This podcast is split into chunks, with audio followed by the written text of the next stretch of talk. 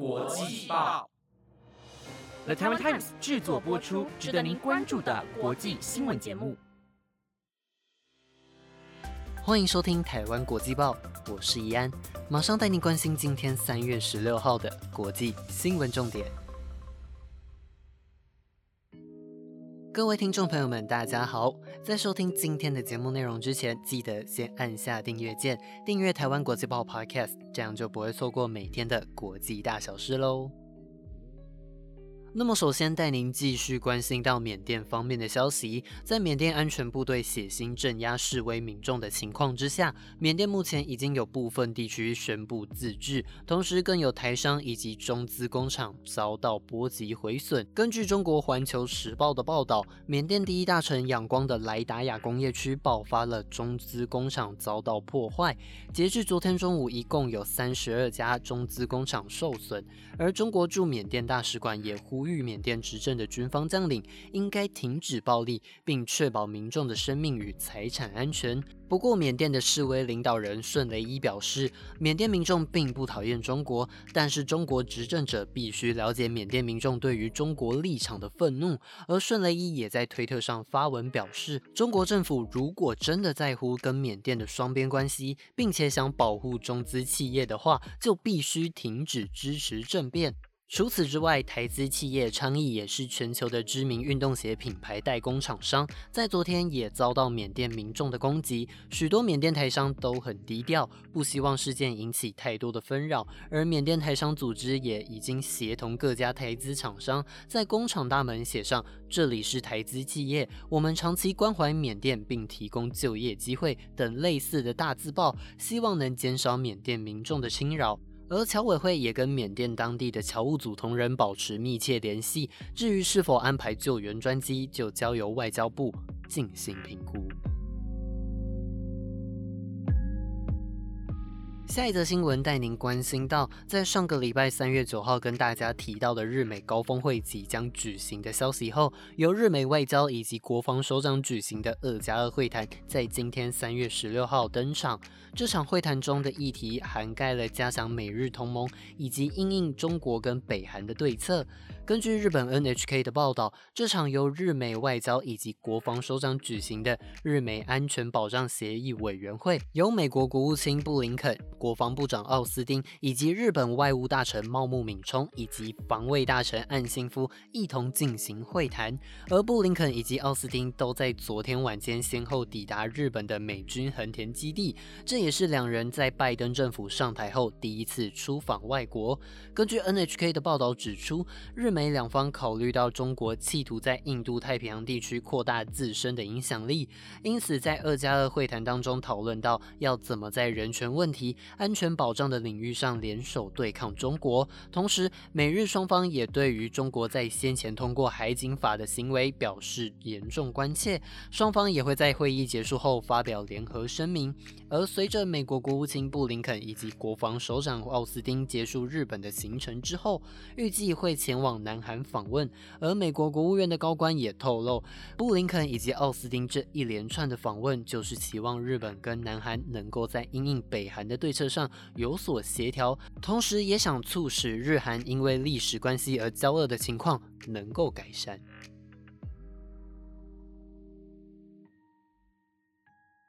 紧接着带您关心到，英国在今天将公布一份关于脱欧时代的外交政策重点文件，而伦敦当局则是希望能够跟美国维持稳固的关系，并同时扩大英国在印太地区民主国家的影响力，进而抗衡来自中国的威胁。根据路透社的报道，英国政府表示，由于印太地区正逐渐成为世界地缘的政治中心，因此在未来的几年内，英国将对印太地区的规划作为。为英国政府政策综合评估的一部分，并同时宣布，首相强森将在四月展开访问印度的行程。而根据强森将在国会发表的声明当中显示，这份国防外交评估报告将会谈到英美关系的重要性、捍卫民主与人权以及避免受到恐怖主义所威胁，都会是英国政策的基本组成要素。同时，英国也正在寻求与美国达成贸易协议，而强森对于即将公布的。这份综合检视文件，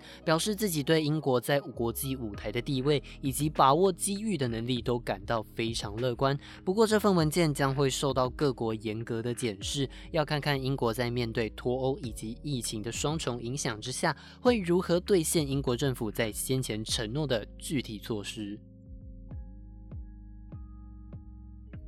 接着带您关心到，欧盟委员会在昨天针对英国违反脱欧协议的行为采取法律行动，送至欧盟法院审理，要求英国取消单方面的延长对输往北爱尔兰的食品检查宽限期，并强调英国有一个月的时间可以给予回应。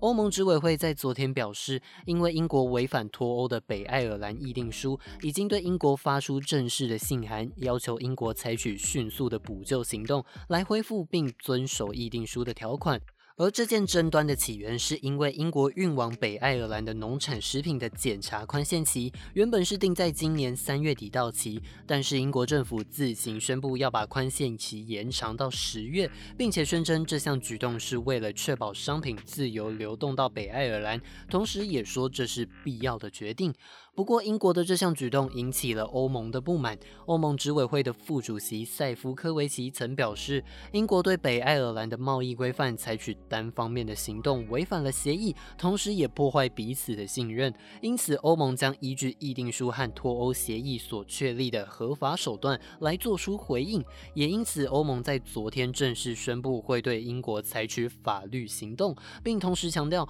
如果到时候英国超过一个月还没有提交回。复欧盟可以在适当的情况下发布意见，并且根据当时签订的议定书条款，欧盟法院将拥有审理的权利，最终也可能对英国处以罚款来维护当初签订的议定书条款。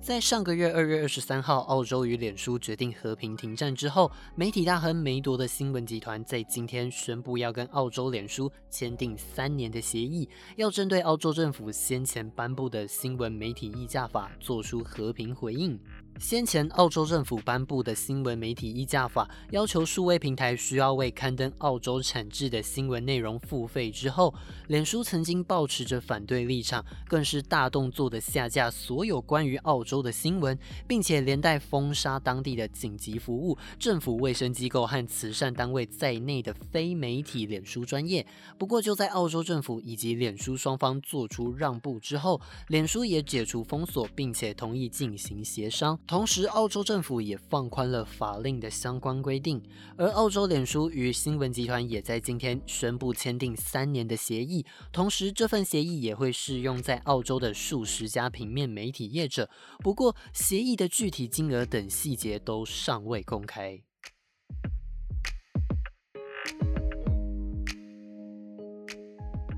再来带您关心到，由于欧洲国家传出有民众在接种 A Z 疫苗后出现了血栓的案例，因此德国和法国在昨天也加入了欧洲国家停打 A Z 疫苗的行列。不过，法国总统马克宏表示，暂停接种 A Z 疫苗的时限会到今天下午。就在欧洲传出多起接种 A Z 疫苗出现血栓的案例后，目前德国、爱尔兰、丹麦、挪威、冰岛以及荷兰当局都宣布暂时停用这支疫。疫苗，而法国总统马克宏则在记者会上表示，为了以防万一，决定暂停接种 A Z 疫苗，希望欧盟的药品管理局能够对 A Z 疫苗亮出绿灯，这样才可以继续为民众施打疫苗。不过，泰国政府在今天决定开始施打 A Z 疫苗，并且由泰国总理帕拉育施打第一针，希望能够让民众放心的接种 A Z 疫苗，同时也会尽快让高风险族群能够施打疫苗，提高泰国。国民众的疫苗覆盖率。